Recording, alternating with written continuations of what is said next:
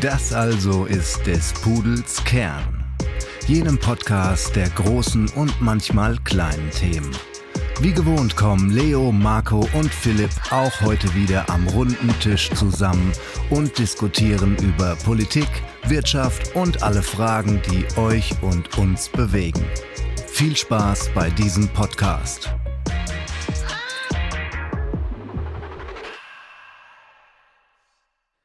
Hallo und herzlich willkommen zu unserer heutigen Episode von des Pudels Kern. Mein Name ist wie immer Philipp und wir sprechen heute über ein Thema, das hoch hinausgeht, denn es geht um Raumfahrt und interplanetare Exploration.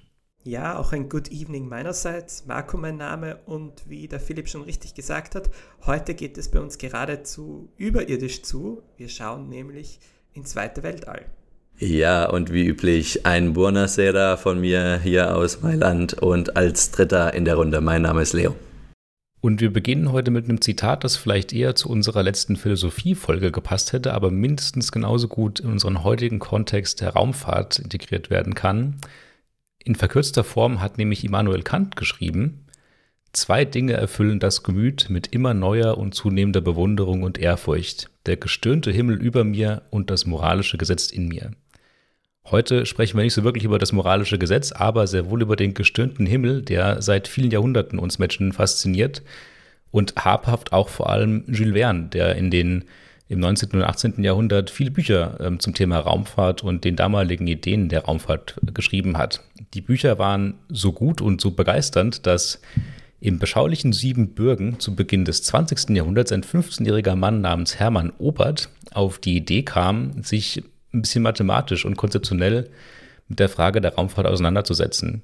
Unter anderem hat er zum Beispiel gezeigt, dass die Jules Verne'sche Mondkanone, mit der er einen Mann auf den Mond schießen wollte, physikalisch gar nicht möglich ist und wahrscheinlich auch biologisch etwas schwierig werden würde für einen Menschen, der mehrere G aushalten muss. Dieser Mann, Hermann Obert, ist dann ähm, später an die Universität gegangen und hat ein Buch geschrieben, das heute eigentlich keiner mehr kennt. Das heißt etwas ja, verspielt, die Rakete zu den Planetenträumen. Und in diesem Buch, dem Grundwerk der Raketentechnologie, beschreibt er erstmalig in der Geschichte der Menschheit die zweistufige Rakete, die es ermöglicht, ähm, gewisse Lasten aus dem äh, Erdboden heraus quasi in das All zu schießen und dort in einen Orbit zu bringen. Hermann Obert geht nach Berlin und ähm, hat dort einige Jahre an der Universität zu verbringen und dort trifft er auf einen Mann, den wir wahrscheinlich alle kennen aus verschiedenen Rollen. Denn sein Schüler in dieser Zeit ist der Gymnasiast Werner von Braun. Und Werner von Braun äh, lässt sich von seinem Lehrmeister begeistern und verwendet zunächst für, äh, naja, etwas abwegige Zwecke im Rahmen der NS-Zeit seine Technik der Raketen, ähm, um die Vergeltungswaffe 2 zu bauen, die V2, die später für Schrecken und Terror ähm, im Zweiten Weltkrieg sorgen sollte. Nachdem dieser beendet ist, geht Werner von Braun, wie viele Deutsche, nach, äh, in die USA, in die Staaten und leitet dort in der NASA oder der damalig bekannten ähm, Raumfahrtorganisation verschiedene Programme, zum Beispiel das Mercury-Programm, das erstmalig Menschen ins All schießt und auch die später folgenden Gemini- und Apollo-Programme, die schließlich zur Mondlandung führen.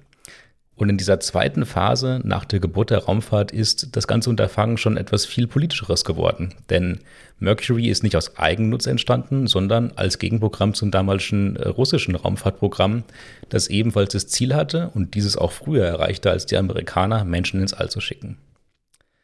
Über die Jahre hinweg ist der Wettkampf aber dann doch, dann doch Richtung des Westens ausgeschlagen und die Amerikaner konnten die Überlegenheit mit Apollo und deren Kapseln und der Mondlandung beweisen bis letztlich zum Space Shuttle, das seinen letzten Flug in 2011 unternommen hat und als erstes wiederverwendbares Raumfahrzeug Menschen in die ISS gebracht hat. Tja, und was nun? Wie geht es weiter? Die Zukunft der Raumfahrt von einer geopolitischen und staatlichen Organisation hin zu einer privatwirtschaftlichen scheint beinahe sicher. Heute ist SpaceX einer der größten und bekanntesten Raumfahrtunternehmer oder Unternehmungen und schießt mit seinen Falcon 9 und Falcon Heavy Raketen mehrere Tonnen Material in den Orbit für einen Preis, den sich Werner von Braun damals wahrscheinlich gar nicht glauben, glauben hätte können, denn ein Kilo in einer neuen modernen Rakete kostet ungefähr 1000 Dollar. Also für 1000 Dollar kann man heute Sachen ins All schießen. Das sind unvorstellbare Kosten, vor allem auch wirklich mit dem Space Shuttle, das äh, in dem höheren 50.000 Dollar Bereich liegt. Und äh, ja, die Bewegung von planetarer Masse in den Orbit ist fest in Hand privater Unternehmen. Und das wird wahrscheinlich auch die Basis der weiteren Weltwirtschaft sein, äh, der Raumwirtschaft sein, die wir vor uns sehen. Und ist auch die Frage der heutigen Folge. Wie sehen wir heute die private Wirtschaft in der, äh, im Weltall und wie wird vor allem die weitere Entwicklung sein? Wird die interplanetare Zivilisation durch privatwirtschaftliche Unternehmen sichergestellt sein oder gibt es noch andere Raumfahrtprogramme, die im Interesse liegen könnten? Die erste Frage an die Runde aber ist eine ganz persönliche und die, die vielleicht viele von uns auch schon mal bewegt hat. Ähm, wart ihr als Kinder äh, von dem Astronautentraum auch so gebannt wie ich? Ja, als kleiner Bursch war ich vom Weltall ganz fasziniert. Also mich hat das immer total fasziniert, dass man da rausgehen kann. Ich habe noch tatsächlich noch Literatur daheim zu dem Thema, also verschiedene Bücher, wo man dann Bilder hat von den einzelnen Planeten und von der Milchstraße und so diese Basics dahinter, wenn man so will. Aber ja, so ähnlich wie das Fußballspieler so werden, ist auch aus dem Astronauten Marco nicht viel geworden. Ist vielleicht auch besser so. Ja, ich muss ähm, zugeben, ich wollte tatsächlich äh, nie Astronaut werden, sondern immer mit, bin immer mit beiden Beinen auf dem Boden geblieben. Tatsächlich ähm, war ich auch nie im Team Weltall, Science Fiction oder auch die Star Wars Filme, ja, mit denen kann ich spätestens seit Jar Jar Binks nicht mehr so richtig viel anfangen. Also von daher, ja, eher ein entfernter Beobachter der Raumfahrt. Sehr gut, aber dann kann der Fokus ja umso mehr heute auf ökonomischen Interessen der Raumfahrt, einem sehr weltlichen Gut, nämlich dem Geld liegen. Und äh, mit dem Geld fangen wir auch an. Wenn man sich die aktuellen Statistiken anschaut, wie viel prozentuales BIP die Welt so pro Land in die Raumfahrt investiert, dann ist ganz klar immer noch die USA an der Nummer eins dieser Liste.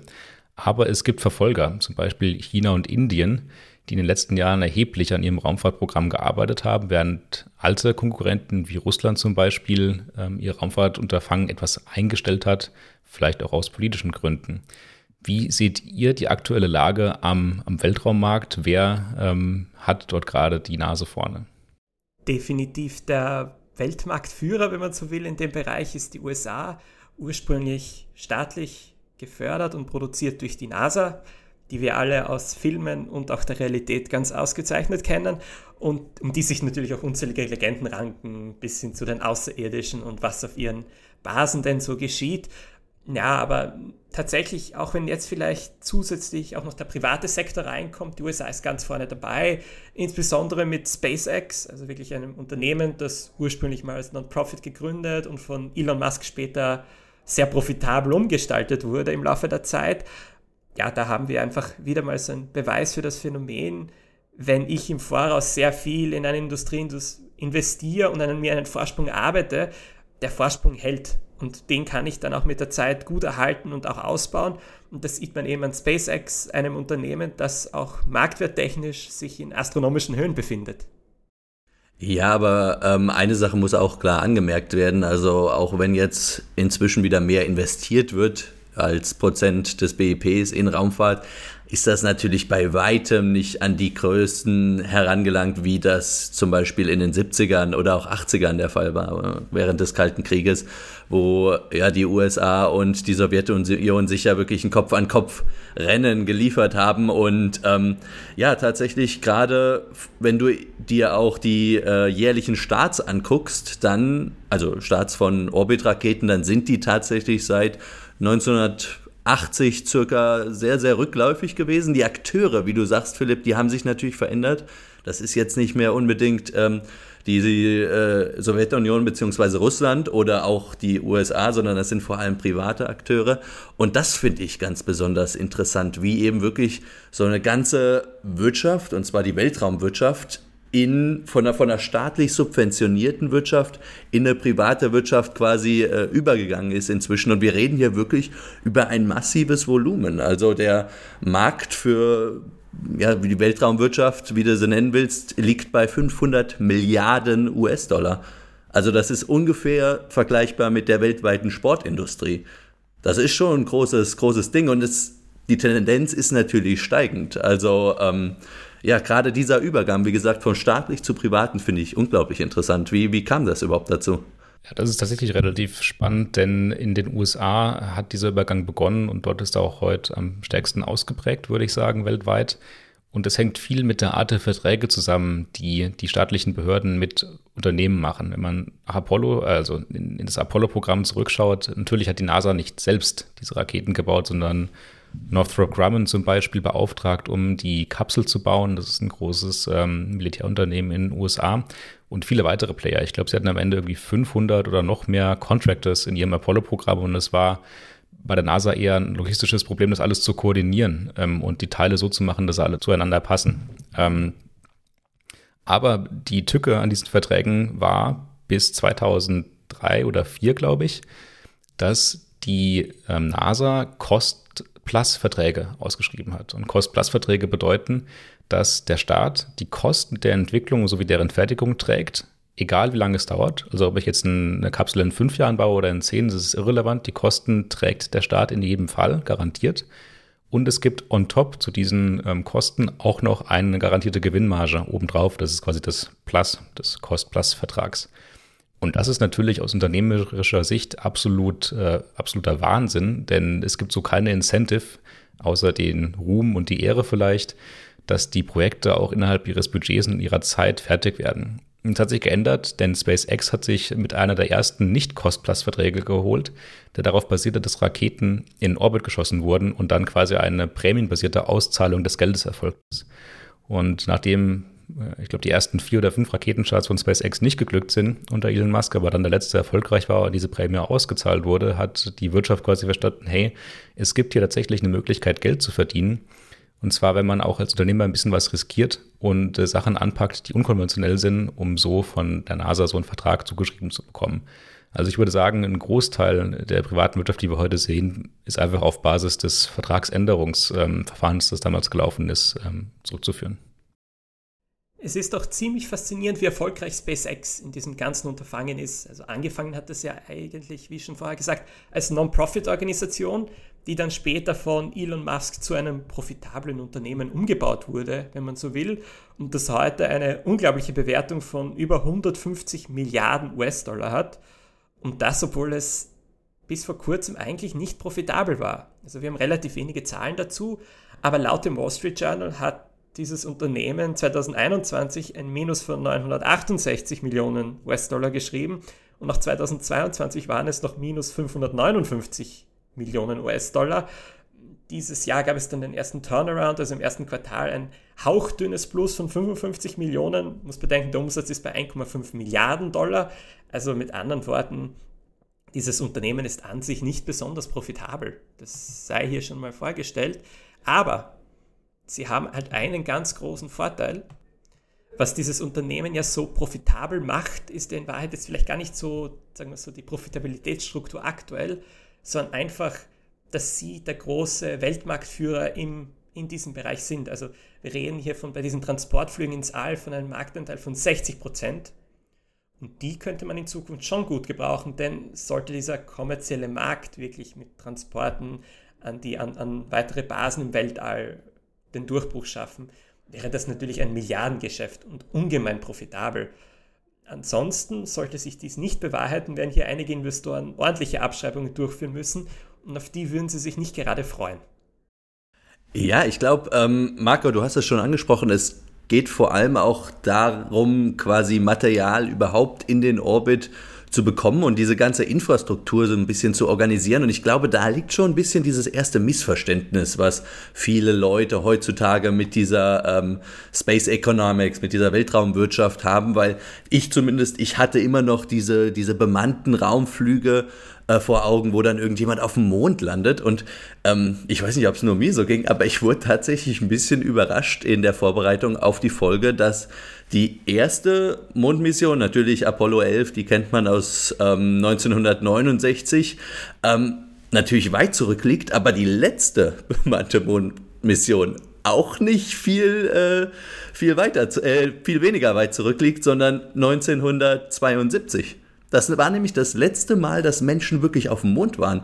Und ich war generell komplett überrascht. Ähm, dass generell zum Beispiel auch diese, diese bemannte Raumfahrt so klein ist. Also es gab nie eine Zeit, wo mehr als 13 Leute gleichzeitig im Weltall waren. Hätte ich komplett unterschätzt, beim Günther ja auch vollkommen falsch beantwortet. Und ich finde, es beschreibt nochmal so ein bisschen, wie diese Wirtschaft oder diese, diese Missionen sich auch komplett geändert haben. Also wir reden hier nicht mehr äh, über die bekannten Missionen von aus den 70ern, 80ern, sondern wir reden jetzt hier wirklich um äh, eine Ökonomie, die da aufgebaut wird. Und lasst uns doch mal kurz analysieren, wie sieht die denn überhaupt dann aus, diese Ökonomie, die vor allem von privaten Unternehmen wie SpaceX, ähm, äh, Blue Origin, das ist die bekannte äh, Company von Jeff Bezos, Virgin Galactic, das Pendant im Prinzip von einem britischen Milliardär. Wie sehen diese, diese ähm, Strukturen überhaupt aus? Wie wollen die Leute überhaupt Geld verdienen? Ja. Das ist spannend, weil du hast jetzt drei Firmen genannt, die eigentlich im Geschäftsmodell gar nichts miteinander zu tun haben, ähm, aber doch irgendwie im gleichen Sektor unterwegs sind. Wenn man sich so die klassischen ähm, wenn man vielleicht sagen, heute klassischen Geschäftsmodelle anschaut, dann ist SpaceX das, das was es am besten erfüllt. Denn dort, wie äh, Marco richtig gesagt hat, geht es vor allem um die Launch Capability. Also überhaupt erstmal die Möglichkeit aufzubauen, Material von der Erde effizient ins All zu bekommen. Und ähm, die Raketen, wie auch die ganze Infrastruktur, sind so designt, dass der Preis pro Kilogramm, um die Sachen ins All zu bekommen, so weit sinkt wie möglich. Es ist ja auch zum Beispiel so, dass SpaceX die Raketen wiederverwendet. Ein absolutes Novum ähm, in, in der Raumfahrt. Also nicht mehr wie früher der Booster, der quasi die erste Stufe der Rakete ist, wird abgeworfen, ins, ins Meer geschüttet und dann versinkt er dort.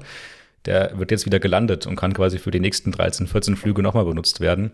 Also das ist ganz klar das Konzept, schaffe die Möglichkeit, Material in den Orbit zu bringen, um quasi überhaupt Geld zu verdienen und verlangen Preis dafür. Und warum will man Material in den Orbit bringen? Da gibt es heute eigentlich nur einen guten Grund und das sind Satelliten. Also die 95 Prozent oder noch mehr, glaube ich, der heutigen Wirtschaft, die oder der Economy, die um Raum sich dreht, dreht sich im geostationären Orbit äh, um. Und dort sind eben Raketen für Mobilfunk, für Spionageanwendungen, andere staatliche Satelliten und weitere diejenigen, die ähm, quasi dafür sorgen, dass Geld verdient werden kann.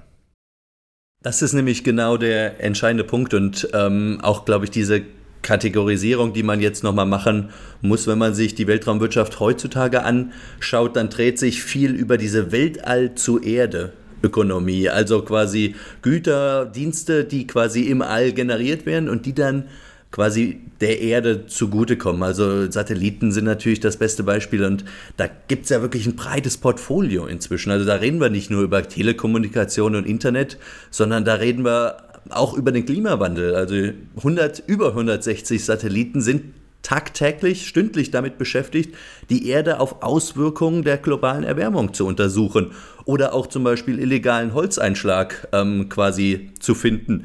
Ernährung, ein weiteres wichtiges Thema, also wo Satellitendaten quasi zur Überwachung von Pflanzenentwicklung quasi genutzt werden und potenzielle Bedrohungen für die Ernte, also zum Beispiel Dürre, Insektenbefall überwachen. Und natürlich als dritten ganz entscheidenden Punkt die nationale Sicherheit, also die Informationen, die Satelliten eben geben können über Truppenbewegungen oder die Installation von Waffensystemen. Natürlich jetzt in der Ukraine ist das natürlich ein ganz äh, prominenter Fall. Ich letztendlich der Angriffskrieg von Russland auf die Ukraine ist im Prinzip nichts anderes als eine Demonstration von den modernsten Waffensystemen im 21. Jahrhundert. Und da spielt eben wirklich auf beiden Seiten Satelliten und generell diese digitalen ähm, äh, Instrumente eine viel wichtigere Rolle. Und jetzt habe ich den einen Punkt, Weltall zu Erde Ökonomie angesprochen, den wie du sagst, 95 Prozent ausmacht. Der andere ist viel, viel kleiner. Da geht es um Weltall zu Weltallökonomie, also quasi ähm, wirklich die Nutzung im All. Also da reden wir jetzt von ähm, Ressourcenabbau auf dem Mond, der dann direkt weiter verarbeitet wird im Weltall zum Beispiel. Da reden wir über die Bildung von Infrastruktur, ähm, Materialgewinnung von Asteroiden. Und ich glaube, dieser zweite Weltall zu Weltall-Punkt, das ist der, der vor allem anwächst, weil letztendlich sich unsere Infrastruktur zumindest teilweise in Zukunft ins Weltall verlegen wird. Ja, ich bin da etwas skeptisch, was eben diesen Abbau von Rohstoffen im Weltall, insbesondere vom Mond und vom Mars, wie es ja angedacht wird, ähm, ganz einfach, weil die Kosten enorm sind. Also das sind dann schon wirklich ganz andere Dimensionen, als wenn ich etwas auf der Erde abbaue und das ins Weltall transportiere, was ja auch schon ziemlich teuer ist. Da sind wir wieder wirklich in einem ganz, ganz anderen Bereich unterwegs.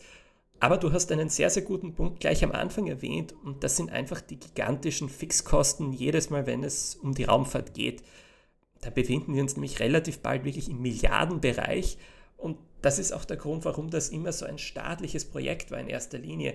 Denn nur der Staat kann wirklich solche Dimensionen fördern, also bis in die 70er, 80er, 90er hinein ist Raumfahrt eine rein staatliche Angelegenheit. Es werden Aufträge an private Unternehmen weitervergeben, aber in Wahrheit die Organisation, die Struktur läuft dann im, im Laufe von staatlichen Raumfahrtprojekten. Dann, dadurch wurden auch Aufträge dann an Universitäten, Forschungsinstitute und so weiter vergeben.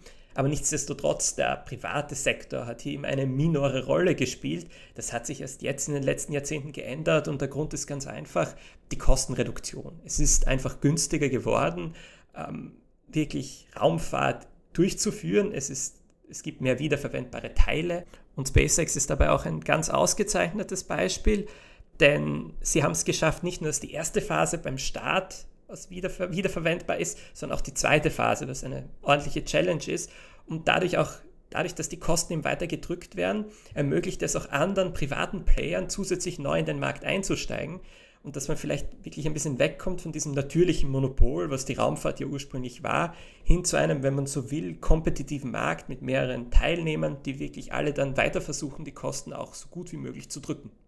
Ja, wiederverwendbare Bauteile natürlich und vor allem eine Sache, die wirklich auch eine extrem große Rolle spielt, ist ähm, der 3D-Druck.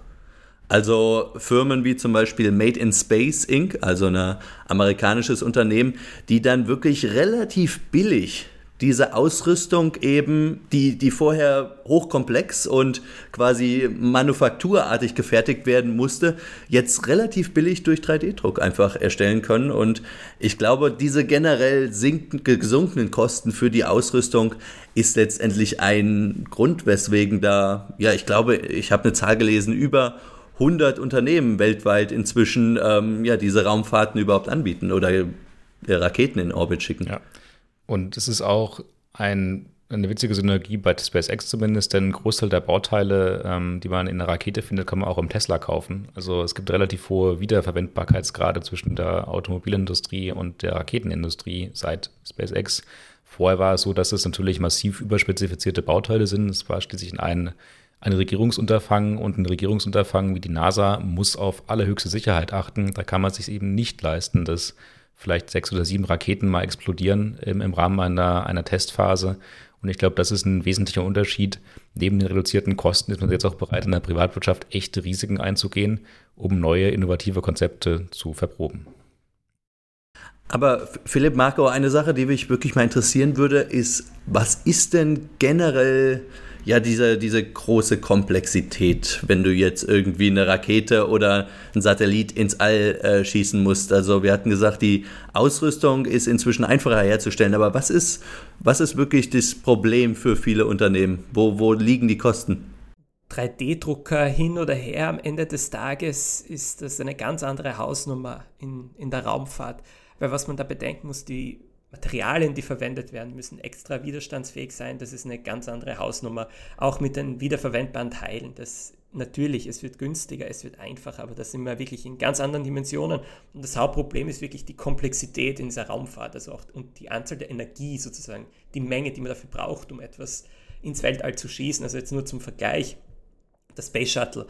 Ein Zitat dazu, also insgesamt trieben 10 bis 12 Tonnen Treibstoff und Sauerstoff pro Sekunde das Shuttle nach oben da sind wir wirklich in einem Bereich, wo, wo wir wirklich sagen, so wenig mit dem zu tun haben, was wir in der zivilen oder selbst militärischen Luftfahrt sehen. Nur zum Vergleich, äh, von einer Boeing 737 wäre der Tank nach zwei Sekunden dabei schon aufgebraucht. Also da sind wir wirklich ganz anderen Hausnummern und da kann man sagen, ja, 3D-Drucker, wiederverwendbare Teile, hin oder her. Das ist nun mal kein Projekt, wo wir drei uns jetzt in den Keller setzen, wie vielleicht bei den Taschenrechnern etwas produzieren können. Das ist hochkomplex ähm, die Bedingungen, die sozusagen diese Materialien erfüllen müssen, sind ganz andere. Und was darüber hinauskommt, es darf einfach nicht schief gehen. Also ja, höheres Risikobewusstsein hin oder her. Es, ist, es muss nun mal wirklich erprobt sein und es muss nun mal wirklich funktionieren, weil ansonsten, selbst bei kleinen Fehlern, kann man zu so einer Situation kommen wie in der Challenger, wo dann wirklich unzählige zivile Opfer passieren können. Ja, und man sieht auch schon die Komplexität in dem Challenger-Drama, denn am Ende war es, glaube ich, ein kleiner O-Gummiring, der falsch spezifiziert war und doof eingeklemmt in irgendeinem 46. Ventil im Triebstrang der, Rakete quasi zum Überdruck geführt hat. Und schon ähm, aufgrund der hohen Energiemassen, mit denen man dort eben spielt, explodiert die ganze, das ganze Raum, äh, das ganze Raumschiff.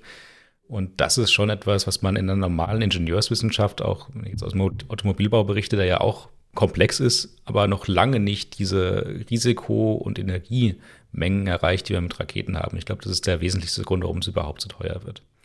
Und das Schöne an SpaceX ist, dass an der Stelle, wo sowas nicht notwendig ist, zum Beispiel am Display, das in der Raumkapsel Dragon ähm, von SpaceX eingebaut ist, das ist eigentlich ein normales Autodisplay. Also, wenn du, also nicht das gleiche, aber die Technologien sind ähnlich zu denen, die wir heute in einem Tesla finden würden oder einem Mercedes oder einem BMW, was auch immer, als Touchscreen vorne.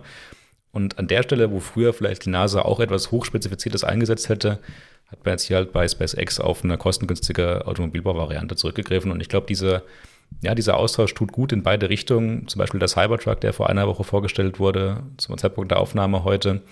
Das Material dafür kommt aus dem Raketenbau von SpaceX, also diese, ähm, diese Stainless Steel Alu-Legierung, die außen quasi diese, diese silberne Außenhaut macht von dem Tesla Cybertruck. Das ist eigentlich eine SpaceX-Erfindung mit Patent sogar von SpaceX. Andererseits wird es auch die staatliche Seite immer brauchen, weil Worauf kommt es hinaus? Es sind einfach die finanziellen Möglichkeiten, die ein Staat hat, die bei privaten Unternehmen nicht drinnen sind. Einerseits, um diese Mitgift sozusagen zu haben, die Förderungen, die eben an private Unternehmen zum Beispiel weitergegeben werden, die sind notwendig in diesem Fall. Und dann andererseits auch wiederum die, die Grundlagenforschung dahinter, also wirklich die Forschung in Materialien und so weiter, die dann an Institute bzw. Universitäten weitergegeben wird da ist zum Beispiel eben die, die Fixkosten sind einfach sehr hoch und in vielen Fällen ist es einfach nicht profitabel. Viele dieser Projekte sind nun mal unprofitabel und da wird der Staat dann von Haus aus einspringen müssen. Da bleibt uns nichts anderes übrig. Je nach Land kann das eben in irgendwelchen bestimmten Instituten sein, zum Beispiel in Südkorea das sogenannte KAIS. Alternativ kann man es in Universitäten machen. Das ist zum Beispiel in den USA alles andere als unüblich. Also es gibt da sozusagen mehrere Wege, aber am Ende des Tages kommt es vor allem darauf raus, eben, dass die staatlichen Kapazitäten eben die Skalierung wirklich ermöglichen können oder beziehungsweise sogar müssen. Ja, Marco, du hast äh, genau den richtigen Punkt angesprochen und tatsächlich ja auch ein Thema, mit dem ich mich äh, wissenschaftlich befasse, also Innovationsökonomie.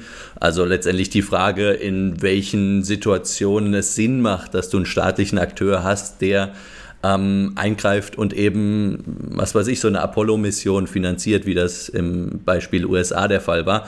Und die ganz klare Antwort ist darauf, ähm, immer dann, wenn privates Kapital, private Unternehmer ein Projekt eben nicht machen würden, weil ähm, ja das Kapital, das Wagniskapital nicht zur Verfügung steht, die Ausblicke, die Chancen vielleicht noch nicht so richtig klar sind und ähm, letztendlich man vielleicht weiß, dass es allen zugutekommt, wenn man dieses Projekt ähm, heute finanziert, aber es eben noch nicht so ganz klar definiert ist, in welche Richtung es überhaupt geht, wie viel äh, äh, wird es am Schluss abwerfen, wie groß wird der Markt werden. Immer dann macht es Sinn, wenn du einen staatlichen Pionier hast oder beziehungsweise einen staatlichen Investor, ähm, wie das zum Beispiel die Na NASA war oder auch ein ganz bekanntes Beispiel, was ähm, zumindest in den USA relativ bekannt ist, ist die sogenannte DARPA, äh, Defense Advanced Research Projects Agency, bisschen sperriger Name zugegebenermaßen, aber die haben im Prinzip nichts anderes gemacht als die NASA auch. Und zwar nämlich genau, Marco, wie du es erwähnt hast, diese Grundlagenforschung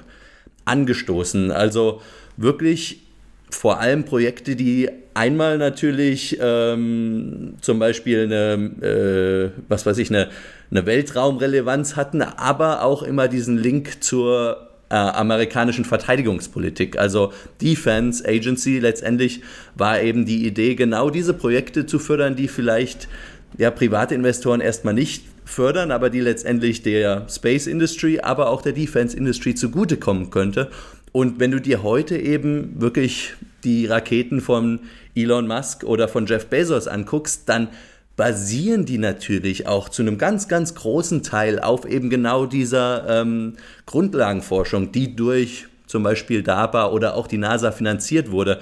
Das heißt, das ist so ein bisschen das Argument von, ähm, einigen bekannten Ökonomen, also zum, zum Beispiel Mariana Mazzucato, die eben sagt, dass letztendlich natürlich diese Unternehmen die ganzen Ruhm und natürlich den Profit ernten, aber letztendlich ein großer Teil einfach auf Investments basiert, die vor 50, 60 Jahren schon gemacht wurden. Und ich glaube, da ist, da ist auch was dran, dass letztendlich dieses ganze, dieses ganze Entwicklungsumfeld eine ganz entscheidende Rolle spielt, weil diese Innovation auch eben durch die Privatleute, die, das kommt nicht von ungefähr, dass die auch in Amerika passiert sind. Fairerweise muss man auch dazu sagen, dass wahrscheinlich die NASA und Apollo nicht entstanden wären, wenn es rein um Grundlagenforschung gegangen hätte und nicht auch ein bisschen um Geopolitik und äh, politische Profilierung gegenüber dem Osten. Also ich glaube, diese, dieser klare Ausruf, dass es ein Ziel gab, man wollte diesen Mann auf dem Mond haben, hat einfach politisch so viel mobilisiert, dass auch Geld dann am Ende keine Rolle gespielt hätte. Wahrscheinlich hätte man nicht so viel für eine reine Grundlagenforschungsübung, wie es die DARPA zu Recht und gut macht oder gut gemacht hat in der Vergangenheit. Ähm, das hätte man nicht mobilisieren können.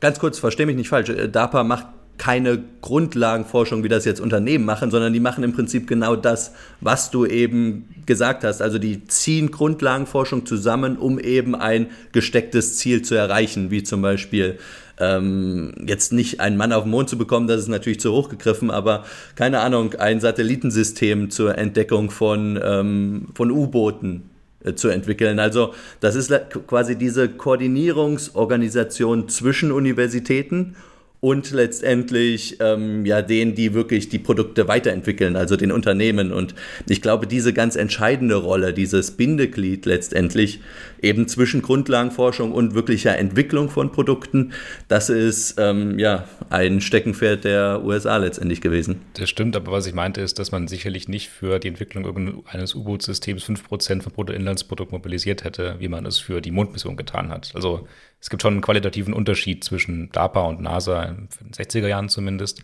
und auch heute noch. Also ich glaube, die DARPA-Projekte, die heute laufen, das sind jetzt ja nicht die riesigen Leuchtturmsachen, die in den USA passieren. Das sind viele kleine Dinge, die gute Entwicklung vorantreiben, aber natürlich auch irgendein kleineres Ziel dann verfolgen. Absolut, ja.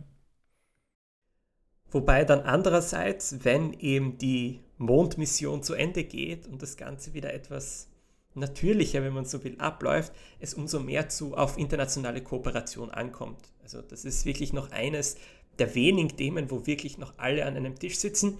Das ist ganz ähnlich wie bei der Antarktis, wobei es da auch wieder mehrere Probleme gibt.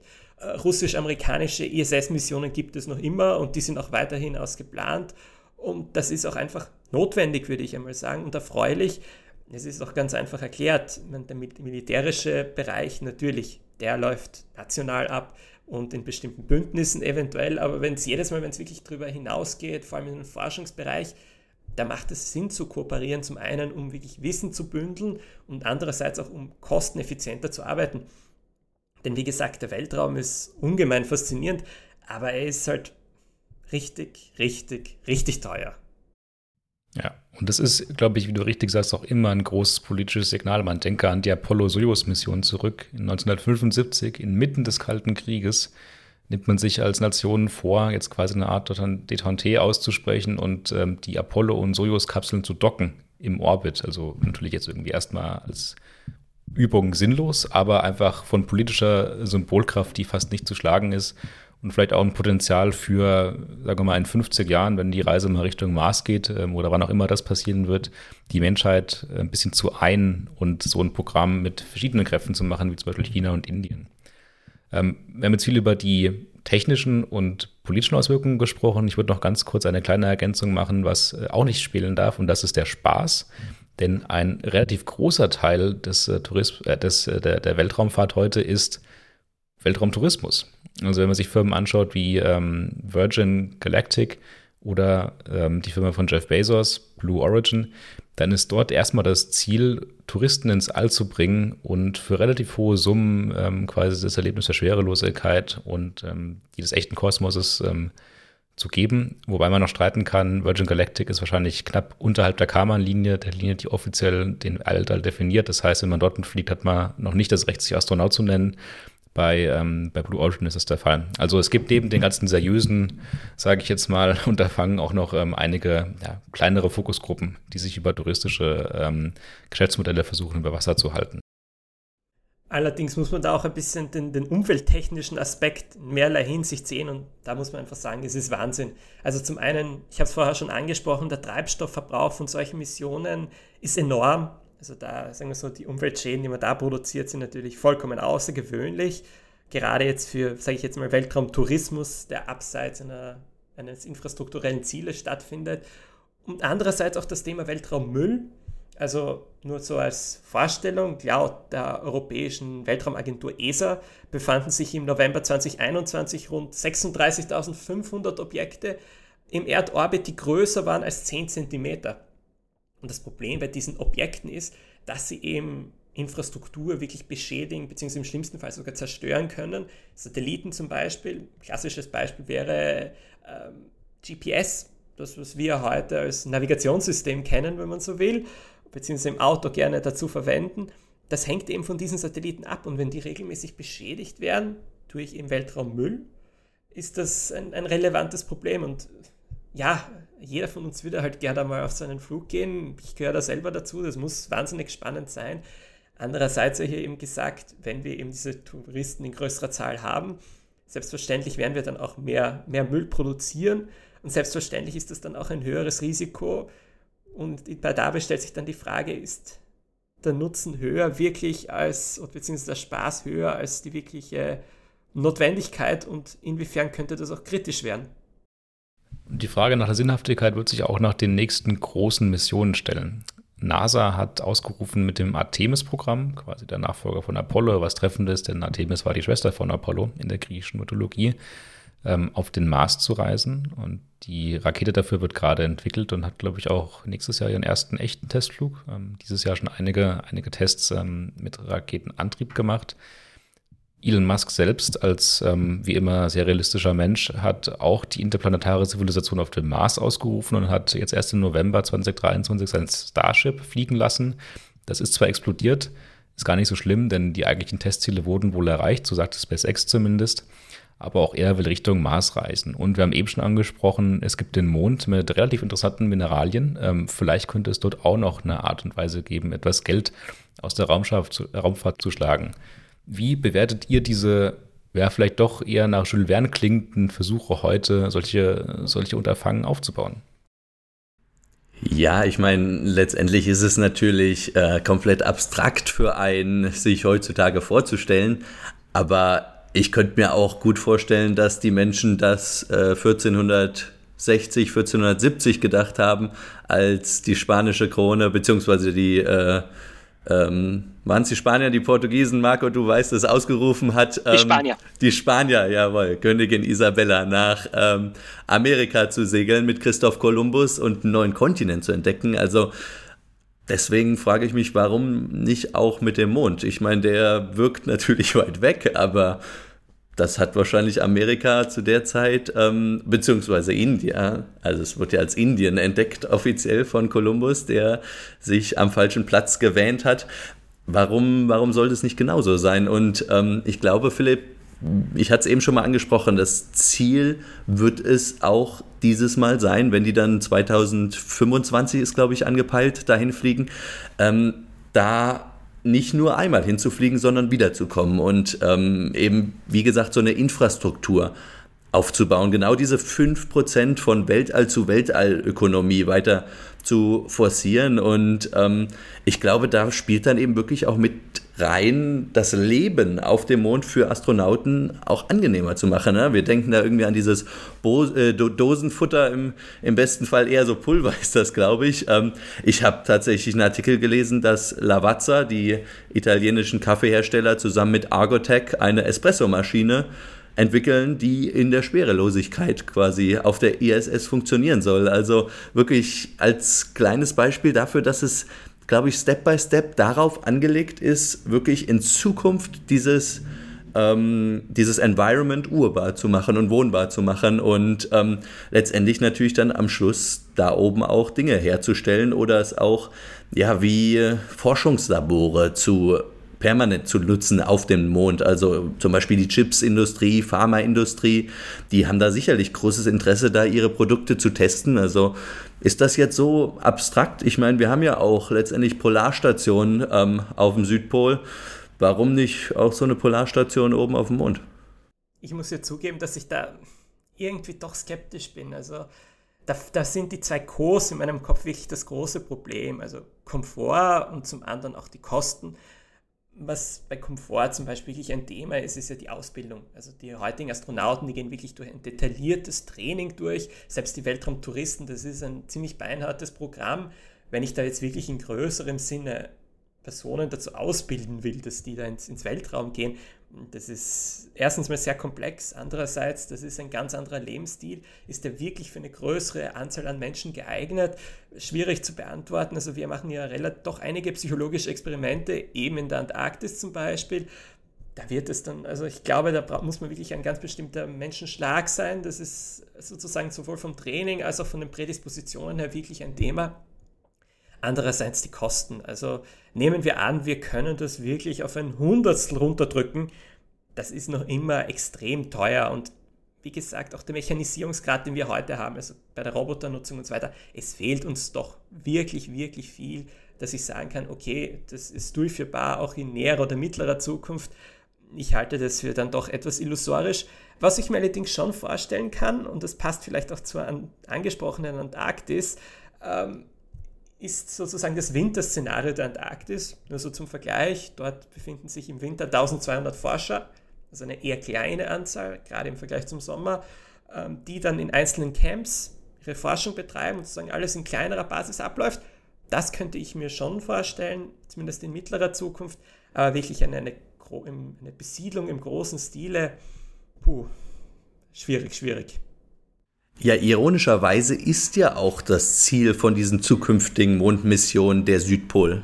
Allerdings der Südpol vom Mond, ähm, weil da gewisse Eisreserven eben liegen. Es ist natürlich aber auf der anderen Seite auch das am schwierigsten zugängige Gebiet, weil du ein relativ schwieriges Lichtumfeld hast, also die, äh, das Terrain relativ uneben nicht erkennbar ist, quasi so, äh, für diese Missionen, die da landen wollen. Ähm, und äh, letztendlich, ich glaube, die Amerikaner mit, ihrer, mit ihrem Artemis-Abkommen, aber auch die Chinesen, beide zielen tatsächlich auf den Südpol des, des Mondes.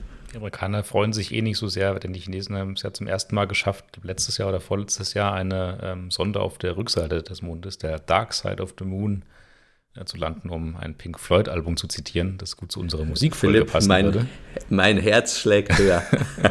Also es gibt ähm, neben den wirtschaftlichen Interessen, glaube ich, noch sehr viel Forschungsbedarf und der wird, so wenn die Pläne denn kommen sollten, wie sie aktuell stehen, tatsächlich innerhalb dieses Jahrzehnts durch Artemis in den USA eingelöst werden. Also man kann sich es eigentlich gar nicht vorstellen. In 2025, das ist nur zwei Jahre weg, Stand heute, sollen die Menschen wieder auf dem Mond landen. Und ich bin gespannt, ob wir A, diese Zeitschiene einhalten werden und ob B, das Ganze bis dahin so durchgezogen wird. Es gibt ja noch ein paar Präsidentschaftswahlen zwischendurch. Ähm, ja, aber gehen wir vom Mond weg hin zum Mars. Das ist natürlich noch ein philotoperisches Unterfangen. Was, ähm, was seht ihr denn für ein Potenzial im Mars? Äh, mir fällen da einige Sachen ein, aber kommerzielle nicht so richtig, um ehrlich zu sein. Ich bin daher der Meinung, dass da zwei Faktoren eigentlich wirklich eine, eine große Rolle spielen. Das ist einerseits Forschung, also wirklich zum Bereich im Bereich der Gesteinskunde zum Beispiel, auch so wie unser Planet entstanden ist. Da gibt es noch viele Forschungsfragen, die offen sind und bei denen wir uns wirklich erhoffen, dass wir eben durch Mars-Missionen und so weiter neue Erkenntnisse erhalten, die uns wirklich weiterbringen. Und zum anderen, ja, es ist auch einfach die Neugier. Das muss man so sagen. Der Mensch erkundet wahnsinnig gern, er forscht wahnsinnig gern und er will halt sehen, wie etwas funktioniert und wie das abläuft. Und diese Faszination kann ich schon, schon auf jeden Fall nachvollziehen. Gibt ja das Sprichwort, das Gras ist grün auf der anderen Seite. Hier ist vielleicht der andere Planet etwas röter auf der anderen Seite und das will man unbedingt einmal sehen. Insofern, ja, es ist einfach die Faszination am Erkunden und so leid es mir tut, Elon Musk redet gerne über seine Mars-Zivilisationen und so weiter. Ja, Elon Musk redet halt gern, wenn er Tag lang ist ich glaube nicht, dass das so bald passiert. Also Marco, ich glaube, wenn du auf dem Mars grünes Gras findest, dann haben wir viele unserer Probleme gelöst. Tatsächlich, der Mars wird ja auch so ein bisschen als, ähm, zumindest von Musk und Konsorten, als die Rettung der Menschheit gesehen, ähm, als ersten Schritt in die interplanetare Zivilisation, wie das Wort so schön heißt, nämlich das Versprechen, die Menschen als Spezies zu retten, indem man auf einen anderen Planeten reist. Und ähm, ja, vielleicht durch welches Szenario auch immer wird es in der baldigen Zukunft auch notwendig sein. Wir denken an Klimawandel, den haben wir gerade eben schon angesprochen. Man kann aber auch bedenken, es gibt sowas wie ähm, das Risiko der Auslö Auslöschung durch AI. Das wird ja auch immer heißer diskutiert in den letzten Tagen. Also viele Forscher in der AI glauben, dass man in nicht allzu langer Zukunft ähm, aufpassen muss, dass nicht die Menschheit äh, von den Maschinen überrollt wird. Und da könnte auch der Ausweg auf einen anderen Planeten natürlich eine Hoffnung sein. Alles in allem natürlich große Ziele, utopische Ziele, aber ich bin ein bisschen bei Marco. Ich finde es eigentlich gar nicht schlecht, dass wir wieder so ein bisschen als neugierige Zivilisation auftreten und uns nicht damit zufrieden geben, ähm, vor 60 Jahren mal auf dem Mond gewesen zu sein. Aber Philipp, äh, jetzt mal ganz blöd gefragt, was ist denn überhaupt der Unterschied ähm, jetzt zwischen Mars und Mond? Also abgesehen davon, dass natürlich der Mars weiter weg ist und der Mond ein Trabant und der Mars ein Planet ist, aber jetzt von den äh, physikalischen äh, Charakteristiken, was macht das so lebenswert auf dem Mars, ganz blöd gefragt? Nichts macht das lebenswert, um ehrlich zu sein. also auf dem Mars leben will man, glaube ich, nicht wirklich. Ähm, aber die spannendste Entdeckung ist eben, dass man tatsächlich Eis gefunden hat oder glaubt, Eis gefunden zu haben auf dem Mars. Und Wasser auf einem anderen Planeten ist das erste Zeichen von organischem Leben. Ähm, man erhofft sich da quasi aus Forschungsaspekten relativ viel. Und aus Klimaperspektive könnte man natürlich auch argumentieren, wenn die Menschheit unbewohnbar wird, äh, warum baut man nicht, naja, irgendwie Gebäude, die dem Klimawandel standhalten können, statt auf den Mars zu gehen, der an sich schon eine unbewohnbare Welt, also eine nicht atembare Atmosphäre ist. Andersherum, wenn man auf dem Mars überleben kann, kann man wahrscheinlich auch auf einer klimageschädigten Erde überleben. Denn man kann jetzt ja in einer Umgebung, die nicht Menschen tragen kann in ihrem Naturzustand, sich durch Abschottung und andere Systeme quasi ähm, erkaufen, dass man ja ein Leben führen kann, das vielleicht nicht komfortabel ist, noch viel kostet, aber wenigstens ein Leben ist. Und ähm, der, der Satz, ist ja nur die Distanz, ist schwierig. Ich glaube, die Apollo-Mission hat irgendwie zwölf Tage gebraucht zum Mond, also relativ wenig. Das war noch erträglich für die Astronauten in so einer kleinen Kapsel. Wenn wir zum Mars fliegen, dann reden wir von 15 Monaten reiner Flugdauer. Und das ist, ja, also hin und zurück. Und das ist, das ist eine One-Way-Ticket, oder? Also du hast nicht den Treibstoff, zumindest äh, in äh, der nächsten Zeit, um dann auch wieder zurückzukommen, richtig? Genau. Das wird sich äh, zeigen. Also die, die heutige Rakete von Elon Musk, also das Starship, kann nur hin, soweit ich weiß. Und ähm, muss dann irgendwie wieder betankt werden. Das schafft man natürlich noch nicht. Und deshalb ist der Mond eigentlich auch der Schlüssel für die ganze Mars-Kolonie, wenn man das so nennen will. Denn wenn der Mond eine Infrastruktur hat, bei der betankt werden kann, dann wird das Ganze sehr interessant, denn der Mond hat keine oder eine viel geringere Schwerkraft als die Erde, also brauche ich auch viel, viel weniger Energie, um überhaupt von dem Planeten oder dem Himmelskörper loszukommen und Richtung Mars auf den Weg zu gehen. Und dann werden auch so Sachen wie reine Roundtrips ähm, ähm, wieder realistisch zum Mars, denn der meiste Kraftstoff, deshalb gibt es ja auch zweistufige Raketen in der Weltraumfahrt, wird in der Phase Erde zu Orbit verbraucht im Orbit selbst ist man in der Schwerelosigkeit, da braucht man kaum Energie, um zu manövrieren. Ja, also ich glaube, in, in jedem Fall, ob es jetzt der Mars oder der Mond wird, ein, ähm, eine Frage, die wird sich auf jeden Fall stellen und die sollten wir besser früher als später ähm, beantworten. Und das ist einfach die Frage von den Eigentumsrechten. Also wie funktioniert es denn, wenn jetzt jemand auf dem Mars landen sollte? Die Amerikaner, äh, gehört denen dann der Mars? Also wohl kaum. Und ähm, ich glaube, eine wirklich komplexe Frage, weil wir hatten es angesprochen, Wasser theoretisch vielleicht auf dem Mars. Ähm, diese Eisvorkommen am Südpol des Mondes, ähm, all das sind Fragen, wo man wirklich eine klare juristische Definition von Eigentumsrechten braucht oder ja selbst in unserer Umlaufbahn. Also da gibt es diese sogenannten Orbital Slots. Das ist quasi, das sind ja im Prinzip die Umlaufbahnen und Frequenzen, mit denen Satelliten kommunizieren und die müssen natürlich verteilt werden, damit die Dinger sich nicht in die Quere kommen, physisch und ähm, auf Wellenebene. Ähm, ja, wie, wie schreibt man sowas äh, nieder? Also ich glaube, Luxemburg ist das erste europäische Land, was wirklich da einen Rechtsrahmen für entwickelt hat, 2017, also schon vor, vor sechs Jahren, aber das wird nicht einfach. Du hattest eben, Philipp, angesprochen, dass generell diese internationalen wissenschaftlichen Mission von großer Kooperation geprägt waren. Also ähm, gar nicht mal so, wie das irgendwie dieser kalte Krieg ähm, Rennen quasi implizieren würde, sondern die ISS ist eigentlich ein gutes Beispiel für internationale Kooperation. Aber wenn es dann eben wirklich um Konkretes, um Eigentumsrechte geht, da könnte ich mir schon vorstellen, dass es da größte geopolitische Rivalitäten gibt, die dann vielleicht auch wieder ausbrechen. Ja, vor allem, was da noch hinzukommt, ist ja, nicht nur, dass es da dann eine Frage ist, wie gehen einzelne Staaten miteinander um, sondern wir haben wirklich einen neuen Akteur hier drin, das sind private Unternehmen. Und wie gehen wir mit denen um? Einfach nur so, zum, nur so als Beispiel, Gedankenspiel, wenn man so will. SpaceX übernimmt den Abbau von Gütern, von Materialien am Südpol des Mondes. Wie gehen wir damit um? Haben die jetzt einen Anteil am Profit da? Wie läuft das dann hinaus ab? Wie verteilen blöde Frage, wie besteuern wir so etwas in diesem Fall? Wie groß ist eben der Anteil von Kuchen, den private Nehmen, Unternehmen übernehmen können? Schwierig zu beantworten. Und ich glaube, am Ende des Tages wird das auf lange internationale Verhandlungen hinauslaufen und eventuell auch eine neue Organisation, die sich mit Weltraumdiplomatie auseinandersetzt. Also jetzt nicht nur wirklich mit dem Austausch von Informationen bzw. Forschungsergebnissen oder Forschungsmissionen, sondern wirklich der Frage, wie gehen wir politisch-rechtlich damit um, äh, wie gehen wir steuertechnisch damit um, wie schaffen wir es, Kostenstrukturen effizient und so schlank wie möglich zu erhalten und wie garantieren wir eben den Zugang für verschiedene Staaten und so etwas wie eine Art Gerechtigkeit in diesem Bereich zu produzieren. Und das wird alles andere als einfach. Ja, und der rechtliche Rahmen ist ja auch entscheidend, um erfolgreich zu kommerzialisieren. Man will ja eine gewisse Sicherheit haben, dass die Sachen, die dort passieren, auch seinem eigenen Profit zugrunde kommen. Wenn der Rahmen nicht gegeben ist, dann wird auch die Incentive relativ klein für einige Firmen dort einzusteigen. Ähm, und tatsächlich, Markus, was du sagst, der Rahmen fehlt ja komplett heute. Also obwohl Luxemburg natürlich eine bekannte Raumfahrtnation ist in, in Europa, ich glaube, wir haben schon viele Raketen auf den Mund geschossen, vielleicht auch eher nicht, aber dass ein kleines Land jetzt irgendein Gesetz dazu verabschiedet hat, das bringt natürlich gar nichts effektiv, weil die großen Player nicht involviert sind.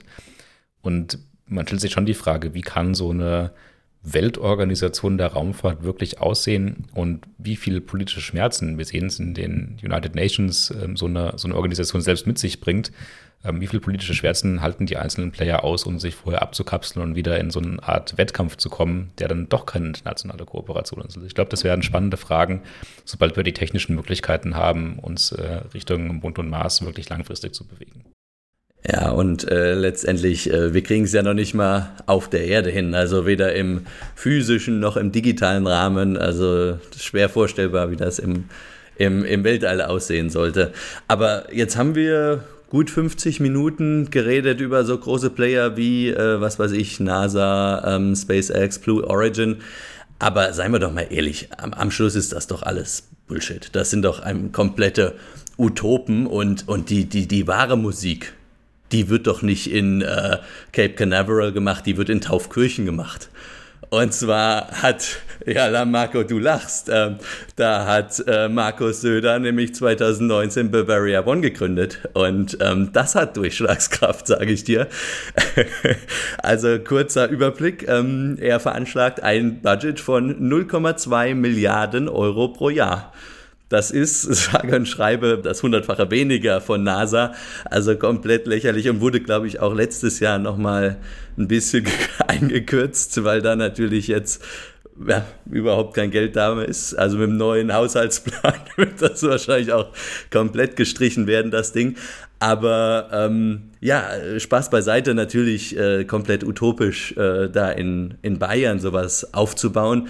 Aber eine gute Sache hat es natürlich, also es wurde viel Geld investiert, auch in neue Professuren an ähm, Universitäten. Ich habe von 50 neuen Professuren gehört mit ungefähr 1000 neuen Studenten an der TU München, LMU München.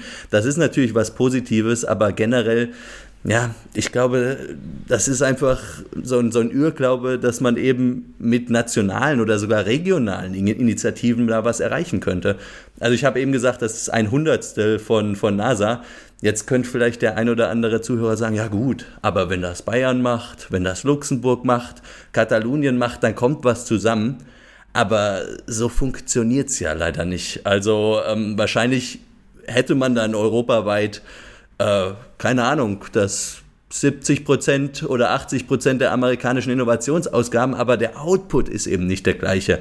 Also das sind eben diese klassischen positiven Externalitäten, die wir hier schon öfters angesprochen haben, dass wenn das eben gebündelt wird und durch eine europäische Innovationsagentur, Space Agentur oder was gemacht wäre, das Ganze, die ganzen Projekte organisiert, dann hätte man wirklich auch vielleicht einen Effekt damit. Aber wenn da jeder versucht, sein Ding zu ähm, erwursteln, dann kommt vielleicht keine Ahnung, 30, 40 Projekte in Europa am Ende zu dem gleichen Ergebnis, was aber ja nicht äh, halb so viel wert ist, wie wenn alle quasi das Geld gebündelt hätten, weil die Summe des Ganzen ist immer größer als die, oder das Ganze ist immer größer als die Summe seiner Teile. So. Aber Leo, zur Beruhigung, schlimmer geht immer. Tatsächlich versucht es Kroatien auch und will etwas ins Weltall schicken, einen eher kastengroßen, ah, nennen wir es einmal Satelliten. Aber und das ist vielleicht auch der Beweis, wie europäische Raumfahrtpolitik funktioniert. Er wird genau rechtzeitig zur Wahlkampfzeit in Kroatien weggeschossen werden. Was für ein Zufall. Ähm, das Artemis-Programm tatsächlich in den USA ist aber natürlich auch kein reines NASA-Programm, nur der Vollständigkeit halber. Da sind auch ESA, die kanadische äh, Raumfahrtagentur und auch die deutsche DLR involviert. Also ja, ich weiß nicht, die äh, Bavaria One-Geschichte ist vielleicht auch eher etwas anders zu bewerten, ähm, vielleicht auch eher Richtung kroatische Verhältnisse zu sehen. Äh, ich fand auf jeden Fall erheiternd, dass das große Ziel von Markus Söder jetzt ist, eine Tasse mit Bavaria One äh, Aufschrift ins Raum, ins Weltall zu schicken auf irgendeiner ESA-Trägerrakete. Das ist anscheinend das einzige Missionsziel, was wir haben. Und wenn das 200 Millionen Euro wert ist, hm, sagt doch schon einiges aus. Philipp, was hattest du gesagt, wie viel der Kilogramm äh, ins Weltall schicken kostet? Ich meine, ich könnte mir auch so eine Tasse mit äh, des Pudels gern. Oder auch einen ganzen Pudel gleich. Du, also wenn wir bei SpaceX lieb anfragen, ein Kilo kostet 1500 Dollar. Dann müssen wir nur richtig verpacken und dann können wir die Tasche, Tasse da hochschicken. Dann wären wir vor Markus Söder dran auf jeden Fall. Ja, machen wir ein Fundraising mit unseren Zuhörern, das, das kriegen wir hin. Tja, ob Fundraising oder nicht, heute ging es auf jeden Fall hoch her und ich glaube, wir haben A, super schön die Historie der Raumfahrt einmal aufgezeigt und B, auch viele Perspektiven gegeben, wie es in Zukunft aussehen wird. Und es ist doch immer noch ein Thema, das die Menschheit spaltet in reinen Kommerz und einfache menschliche Neugier, denn die Raumfahrt wird auf kurz oder lang auf jeden Fall nicht rentabel sein, aber der Markt wächst und der Markt wächst nicht nur aus wirtschaftlichen Gründen, sondern auch aus Neugier, Curiosity-Gründen. In dem Sinne, ähm, viel Rocket Science in der heutigen Folge. Das nächste Mal wird es wahrscheinlich ein bisschen anders. Ähm, lasst euch überraschen. Wir werden eine kleine Weihnachtsspezialepisode inszenieren in wenigen Wochen. Auf jeden Fall vielen Dank fürs Zuhören und macht's gut. Des Pudels Kern, der Podcast.